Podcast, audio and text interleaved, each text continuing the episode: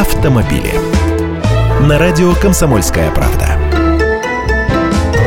Здравствуйте! С 1 июля изменился бланк водительской медицинской справки. Количество врачей уменьшилось, даже фотографии теперь нет. Выходит, и получить ее будет дешевле. Эти справки будут действовать в течение одного года, поле срок действия вообще исключено.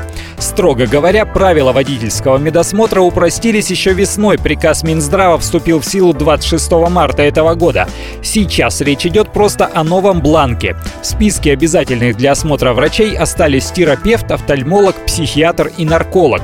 Но электроэнцефалография теперь для получения прав на категории А и Б не потребуется. Заключение лора-невролога понадобится для водителей грузовиков и автобусов, начиная с категории С и выше.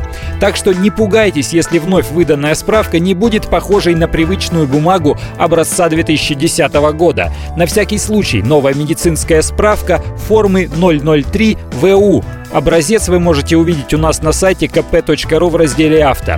Не удивляйтесь, что в обычной участковой поликлинике вам откажутся ее выдавать. В перечень услуг по обязательному медицинскому страхованию это не входит, а лицензии на такой вид деятельности в поликлинике может просто не быть. И помните, что нужна водительская медсправка только для тех, кто вновь получает права, меняет их по истечении срока действия или открывает новую категорию. Для замены прав из-за утери или смены фамилии, а также для получения международного международного водительского удостоверения справка не нужна. Я Андрей Гречанников, эксперт «Комсомольской правды». С удовольствием общаюсь с вами в программе «Русские машины» ежедневно по будням в 13.00 по московскому времени.